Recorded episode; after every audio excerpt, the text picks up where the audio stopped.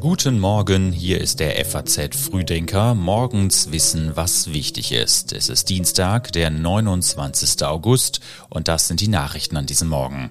In München muss sich Hubert Aiwanger in der Flugblattaffäre dem Koalitionsausschuss erklären. In Meseberg startet die Ampel ihre Kabinettsklausur und in New York starten die ersten Deutschen bei den US Open. Zunächst aber die Schlagzeilen der Nacht. Lars Klingbeil kritisiert vor der Kabinettsklausur in Meseberg den öffentlichen Streit zwischen einzelnen Ministerinnen und Ministern. Bundesverkehrsminister Wissing will keine weiteren Mittel vom Bund für das Deutschlandticket bereitstellen. Stattdessen fordert er Einsparungen bei den Verkehrsverbünden der Länder.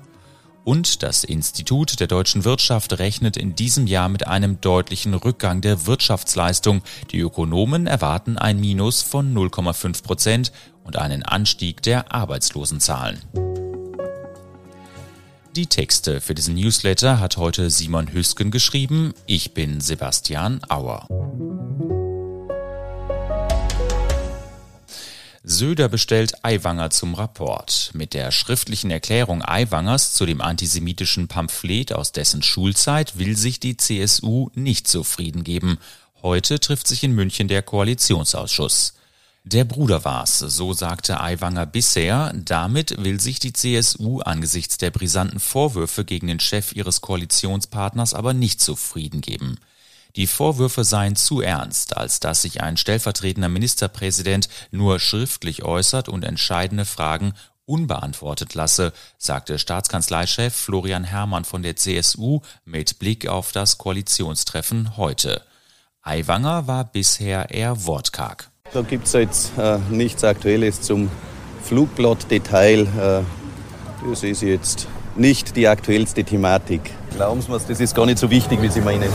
Das sehen viele anders. Der Druck auf Söders Stellvertreter wegen des antisemitischen Flugblatts wächst. Laut Hubert Aiwanger wurde das Pamphlet von seinem Bruder Helmut während ihrer Schulzeit in den 80er Jahren verfasst. Einige Exemplare fanden sich aber auch in der Schultasche des freien Wählerchefs.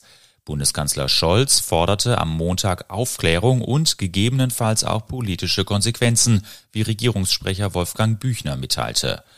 Bayern ist mitten im Wahlkampf. Die Affäre Aiwanger kann auch gefährlich für Markus Söder werden. Die Fraktionsvorsitzende der Bayerischen Grünen, Katharina Schulze, erwartet deswegen jetzt Klarheit. Er muss jetzt klar sagen, ob er sich weiter eine Zusammenarbeit mit äh, Hubert Aiwanger als Koalitionspartner und als Vizeministerpräsident vorstellen kann. Ich glaube, die Bürgerinnen und Bürger warten auf diese Antwort, denn für mich ist eine Sache klar, allein der Anschein von Antisemitismus in der bayerischen Staatsregierung schadet dem Ansehen Bayerns in der Welt. Interessant auch, bei wem Hubert Aiwangers Bruder Helmut glaubt, sich für die auf dem Flugblatt zu lesenden antisemitischen Entgleisungen in erster Linie entschuldigen zu müssen. Er bitte vor allem seinem Bruder um Verzeihung. Mit dieser stark überspitzten Form der Satire habe er Nazis nicht verherrlichen, den Holocaust nicht leugnen oder Hass und Gewalt schüren wollen. Wie lange hält der Ampelfrieden? Gerade noch vor Beginn der Ampelklausur in Meseberg einigt sich die Koalition bei der Kindergrundsicherung. War es das also jetzt mit Streitereien in der Koalition? Wir müssen und wir wollen mehr Fortschritt wagen. Wir brauchen mehr Tempo und wir brauchen Zuversicht.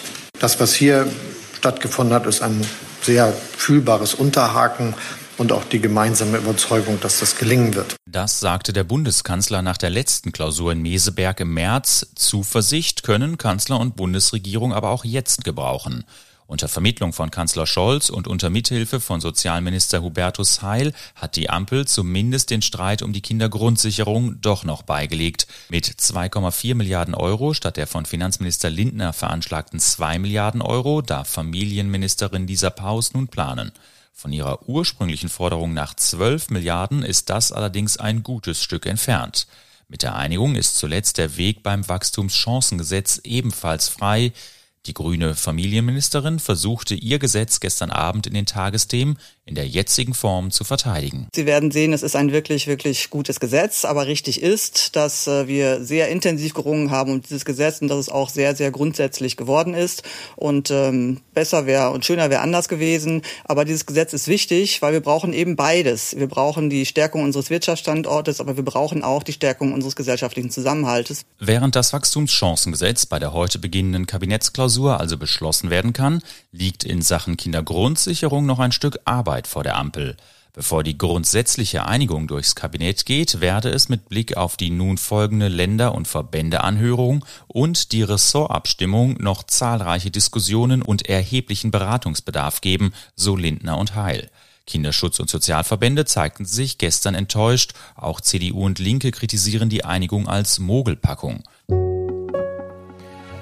Wie will die SPD steigende Mieten eindämmen? Jeder zweite Deutsche wohnt zur Miete, das wird nicht nur in Großstädten immer teurer, die SPD will nun Mieterhöhungen stärker begrenzen. Nirgendwo in der EU leben so viele Menschen zur Miete wie in Deutschland. Im vergangenen Jahr gaben die Deutschen dafür laut Statistischem Bundesamt durchschnittlich 27,8 Prozent ihres Nettoeinkommens aus. Während Mieter mit alten Verträgen verhältnismäßig günstig wohnen, steigen die Mieten für Neuverträge seit Jahren deutlich. In den Großstädten erhöhten sich die Mieten in den vergangenen fünf Jahren laut dem Analysehaus Empirica um 22 Prozent. In ländlichen Kreisen waren es im gleichen Zeitraum sogar knapp 27 Prozent mehr. Seit 2015 gibt es in Deutschland eine Mietpreisbremse. Diese besagt, dass in angespannten Wohnungsmärkten die Miete in einem neuen Vertrag nicht mehr als 10 Prozent über der ortsüblichen Vergleichsmiete liegen darf.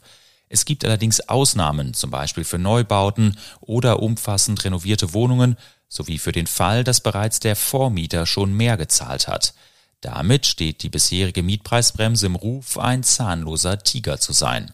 Bereits im Koalitionsvertrag hatte die Ampel vereinbart, die aktuelle Grenze von 20 Prozent Mieterhöhung in drei Jahren auf 11 Prozent zu senken. Die SPD fordert in ihrem gestern in Wiesbaden beschlossenen Papier nun unter anderem eine Grenze von 6 Prozent. Kleine Erfolge bei ukrainischer Gegenoffensive. Im Zuge ihrer Gegenoffensive vermeldet die Ukraine im Süden die Befreiung des Dorfes Robotjen. Und Präsident Zelensky bringt für die Krim eine Verhandlungslösung ins Spiel. Seit drei Monaten dauert die ukrainische Gegenoffensive zur Befreiung des Landes nun an. Zwar rücken die ukrainischen Kräfte aufgrund der starken Befestigung und Verminung des Geländes langsamer voran, als von vielen zunächst erwartet. Im Süden des Landes konnte Kiew jetzt aber die Befreiung eines strategisch wichtigen Dorfes vermelden. Robotchen liegt in der Region Zaborischia.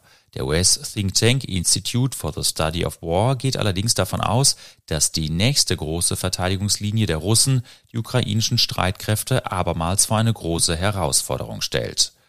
Der ukrainische Präsident hat unterdessen für die seit 2014 besetzte Krim die Kiew ebenfalls befreien möchte, unter gewissen Voraussetzungen eine Verhandlungslösung ins Spiel gebracht. Wenn wir an den Verhandlungsgrenzen der Krim sind, denke ich, kann man politisch die Demilitarisierung Russlands auf dem Gebiet der Halbinsel erzwingen, sagte Zelensky in einem Interview mit dem ukrainischen Fernsehsender 1 plus 1. Dadurch würden Opfer vermieden. Wie erfolgreich die ukrainischen Vorstöße sind, hängt auch an westlichen Waffenlieferungen. Insbesondere die F-16 Kampfflugzeuge, deren Lieferung Dänemark, die Niederlande und Norwegen zuletzt zugesagt hatten, könnten laut ukrainischem Verteidigungsminister ein ernsthafter Gamechanger werden. Härteres Urteil für IS-Rückkehrerin Jennifer W. Im Oktober 21 wurde Jennifer W. zu zehn Jahren Haft verurteilt, unter anderem, weil sie mit ihrem Mann ein Mädchen versklavt und zu Tode gebracht haben soll. Nun wurde der Fall in Teilen neu verhandelt. Heute fällt ein Urteil. 2014 reiste die damals 23 Jahre alte Jennifer W. in das Gebiet des IS. Gemeinsam mit ihrem Mann soll sie dort ein jesidisches Mädchen versklavt haben. Der Mann kettete das Mädchen im Hof ihres Hauses so lange an ein Fenstergitter, bis dieses in der prallen Mittagssonne starb. W. soll dagegen nichts unternommen haben. Vor zwei Jahren musste sie sich deshalb bereits vor dem Oberlandesgericht München unter anderem wegen Verbrechen gegen die Menschlichkeit durch Versklavung mit Todesfolge in einem minderschweren Fall verantworten.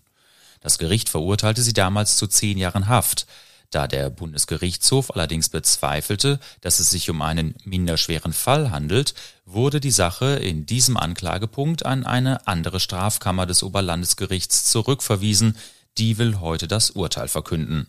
Die heute 32 Jahre alte W. habe die Sklaverei proaktiv ausgestaltet, so die Bundesanwaltschaft, die nun 14 Jahre und sechs Monate Haft fordert in ihrem Plädoyer. Sie habe gewusst, dass das Kind leiden werde, heißt es dort. W.s Anwalt fordert dagegen, das Gericht solle bei den ursprünglich verhängten zehn Jahren Haft bleiben.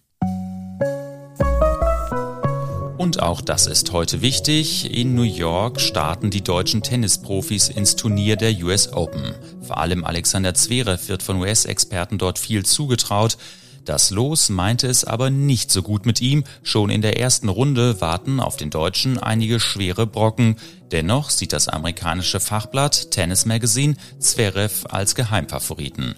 Und auch er selbst gibt sich vor seinem ersten Spiel gegen den Australier Alexander Vukic bester Stimmung. In der Nacht gab es schon das erste Spiel, dabei ist die deutsche Laura Siegemund bereits ausgeschieden. Sie verlor gegen Coco Gauff aus den USA mit 6 zu 3, 2 zu 6 und 4 zu 6.